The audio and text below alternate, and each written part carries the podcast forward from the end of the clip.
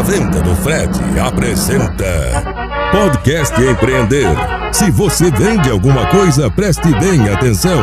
Alô, alô, Fred Rocha. Salve, salve, salve, salve, gente. Olha só, é, prestadores de serviço me perguntam muito, Fred, como é que eu faço para ser conhecido, para vender? É, a dica que eu vou dar aqui não é só para você, prestador de serviço, não.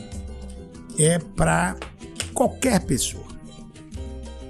Chama-se ser especialista. Ser reconhecido um especialista pelo mercado. Fred, mas como é que eu faço isso? Muita gente acha que ser especialista é apenas gerar conteúdo. Não é bem isso. Não adianta você ir no livro, comprar um tanto de livros sobre, por exemplo, marketing digital e ficar copiando as coisas e colocando lá porque eu sou especialista. Não é, não é bem por aí. Tá? O ser especialista é aquela pessoa que verdadeiramente sabe fazer aquilo, já fez muito aquilo e é reconhecido como especialista. Eu conheço muita gente que é especialista, reconhecido, né? Tem um cara fera no que faz, mas ele não é percebido. É diferente.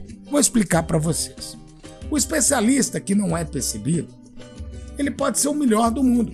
Só que não adianta ser o melhor do mundo e as pessoas não saberem que ele existe. Aí sim, a geração de conteúdo torna-se eficiente.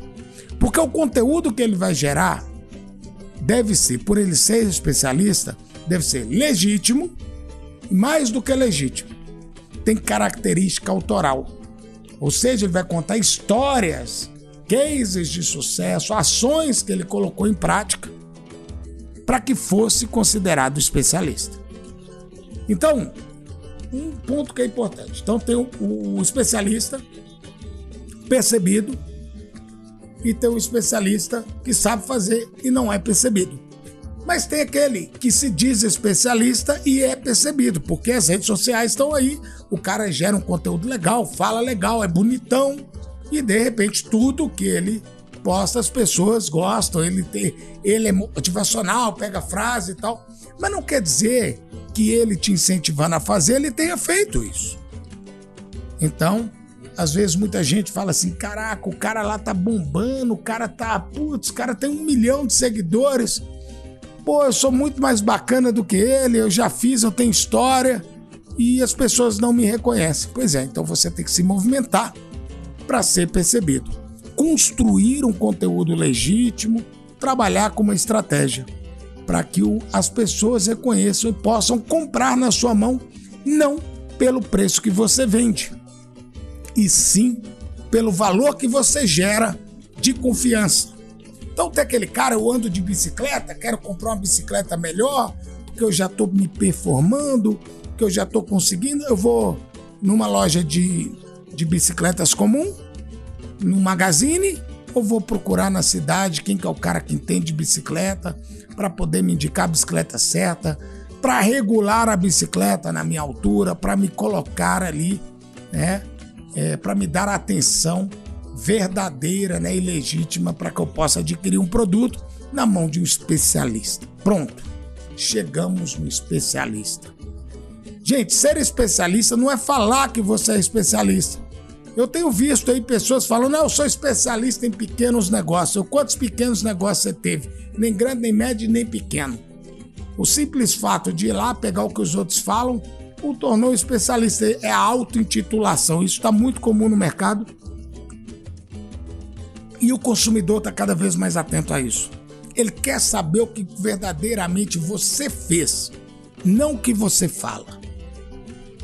Então, ser especialista não é falar que é especialista, é ter feito algo, ou ser alguém, ou ter produtos, ou ter conhecimento legítimo que te torna especialista. Em uma viagem que eu fiz pela América, acho que em 2014, eu fiz a costa é, dos Estados Unidos é, visitando lojas especializadas. Muito curioso. Porque eu queria entender, muitos chamam de cauda longa, long tail, cheio de nome bonito, mas eu gosto de usar o termo certo, loja especializada. E eu comecei a conhecer algumas lojas curiosas. Como, por exemplo, eu conheci uma loja voltada a bilionários. Eu vesti um terno lá custava 14 mil dólares. Eu olhava pro gerente e tava suando com, com eu vestindo o terno. E o terno parece, caramba, não serve nem no carnaval. Bilionários exóticos. Outra loja curiosa, a Hands Left. Hands Left é uma loja muito curiosa que ela é voltada para quem é canhoto. Então, a caneca, por exemplo,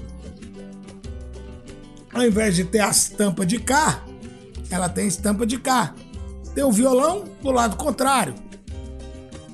Outra loja que eu fui, a Market. Como é que é? Market Keeper. É. Mapkeeper. Um nome assim. Esses nomes americanos danados aí. Lá em Seattle. É uma loja especializada em mapas. Eu fui noutra loja muito curiosa. Essa, para mim, é uma loja que até tem no meu YouTube lá. O vídeo dessa loja já passou no programa Empreender também. Que a loja chama The Purple Store. Que é uma loja onde todos os produtos são da cor violeta. Ou seja, pô, tô decorando minha casa, uma sala só na cor violeta. Quer dizer, tem uma loja no mundo especializada em oferecer produtos para eles. Gente, ser especialista te dá uma frente muito grande. Porque você deixa de vender só no seu bairro, só na sua cidade e pode vender para o mundo inteiro se você for verdadeiramente reconhecido como especialista. Eu falo muito com pessoas que vão montar, por exemplo, lojas especializadas, falam: "Ah, eu tô olhando um ponto no centro, cara, você pode ir no bairro mais longínquo da cidade, que quem precisa de um produto na mão de um especialista, ele vai andar para comprar. Então, é, é, são pontos muito curiosos que a gente precisa construir aí. Aliás, perdão, são lojas muito curiosas que eu já fui. Eu fui numa loja, por exemplo, só de pipa, papagaio. Outra loja que vende produtos assinados por artistas e famosos, jogadores. Lá tinha a bola que o Neymar assinou, a chuteira do Pelé, e acaba ganhando um valor muito grande por ter essa característica.